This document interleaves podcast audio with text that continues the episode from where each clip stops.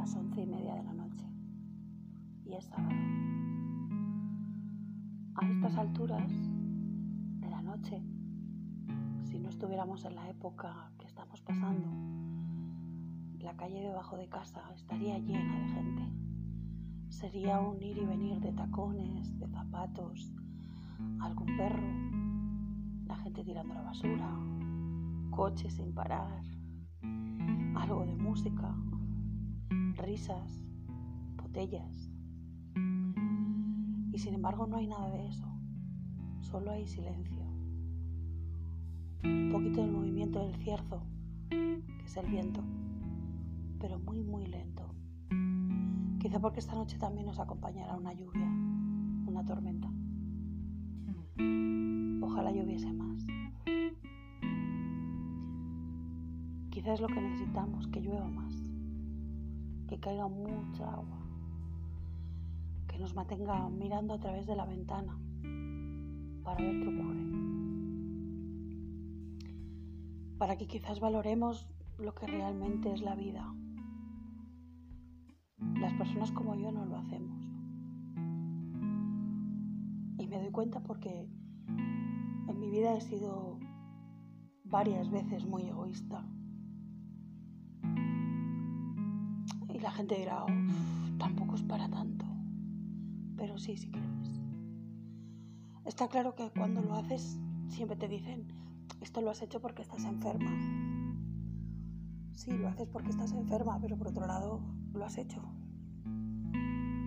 Y una parte de ti era consciente de que lo ibas a hacer. Era un poco lo que os decía en la anterior grabación que hicimos. Es una parte de ti que no quiere vivir. ¿Qué haces cuando no quieres vivir?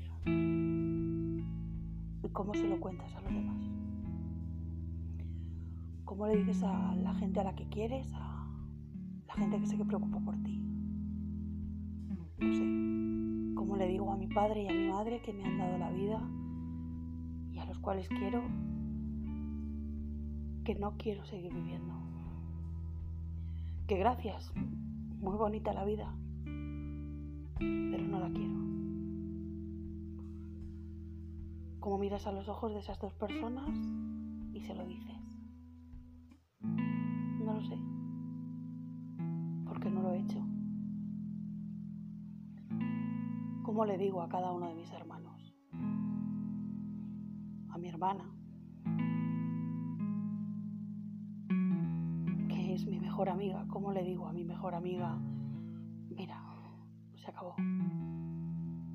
¿Cómo lo hago? Como se lo digo a mi hermano Aarón, que es mi mejor amigo. ¿Cómo se lo digo? No, no es suficiente. Mi vida no es suficiente. No soy feliz. No sé. ¿Cómo se lo digo a mis sobrinos? A mis cuñados. ¿Cómo se lo digo a Diego? ¿Cómo le digo al amor de mi vida que, que no quiero estar viva?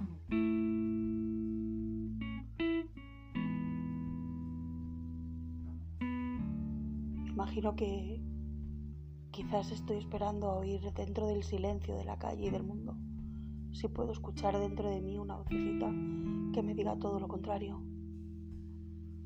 Porque hoy necesito una voz que me diga que tengo que seguir viviendo. Y no la encuentro. Con esto no quiero decir que vaya a hacer una tontería hoy, no lo voy a hacer. No, no puedo hacerlo. Hoy voy a ser valiente, voy a decirle al mundo que tengo que seguir aquí. Aunque hoy precisamente ha sido el día que me han llamado antisocial y me han dicho que no necesito a otras personas para estar bien o que no necesito relacionarme, cuando no es cierto, sí lo necesito. Lo estoy pidiendo a gritos. Pido a gritos una mano que me saque del mundo, que me saque de aquí, de mis paredes, de mi cajita de cristal, llámalo como quieras. pero es otra vez lo mismo. Parece que este año haya sido el año en el que yo pensaba cambiar, en el que yo pensaba tirar para adelante, en el que yo pensaba vivir. Y cada vez que quiero tirar hacia adelante, de repente es como si me pusieran una barrera por delante. Es todo tan raro. Hace unos meses cuando nos dijeron que podíamos volver a salir a la calle, que podíamos vivir, a mí se me ocurrieron unas palabras que escribí en esa montaña de papeles de las que hablaba la otra vez. Y hoy he rescatado esta y me gustaría compartirla con vosotros. Tiene que ver con aquel día en el que de repente ya no hacía falta nada más que salir a la calle y volver a respirar, aunque fuera con mascarilla. Y la vida vuelve, vuelve a la normalidad. Se acaba el confinamiento, se vuelve a vivir. Una vida hipócrita en la calle, en la que la calle se llena de basura y el aire está más sucio, más negro y menos puro. Nos hemos olvidado de los aplausos, de los arcoíris, de la amabilidad al vecino y tapamos con las mascarillas, las risas falsas, las quejas infundadas. Da igual si hay o no distancia de seguridad en la calle la hemos puesto en nuestros corazones. Olvidamos los meses, lo aprendido y lo correspondido, para volver a, una, a nuestra rutina, a una rutina que es dar por hecho que todos somos maestros de este desastre. Volvemos a salir a la calle sin conciencia ni preferencia. Y yo desde mi ventana veo el mundo pasar.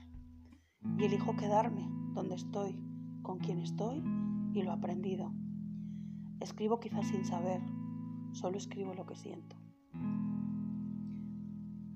Es complicado que se pueda llegar a entender que yo escribiera algo así y que hoy estoy como estoy. Pero al mismo tiempo, si, si profundizamos un poco, creo que es lo más normal.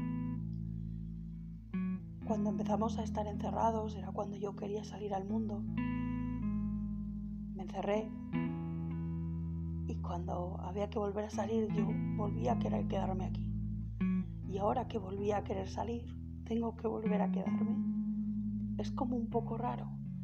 Es como que fuerzo una puerta, la fuerzo para estar cerrada y cuando abro la llave, nadie me la abre, porque no es posible salir fuera.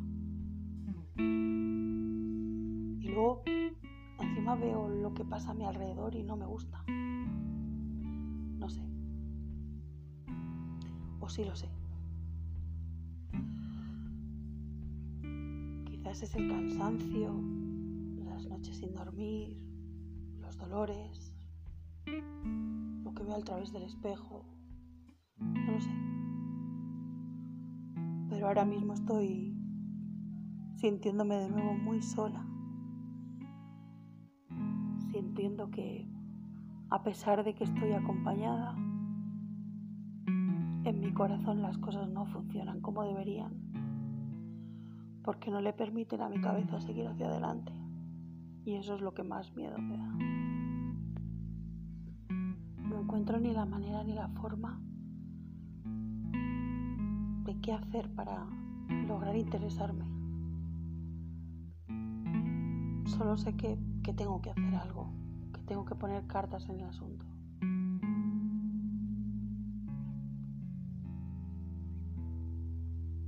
El caso es que me considero interesante. ¿Pero por qué? No lo sé. Hoy noto que hablo sin sentido, que no tengo un rumbo puesto ni siquiera en esta conversación que he escrito y reescrito, que he pensado y repensado, no tengo nada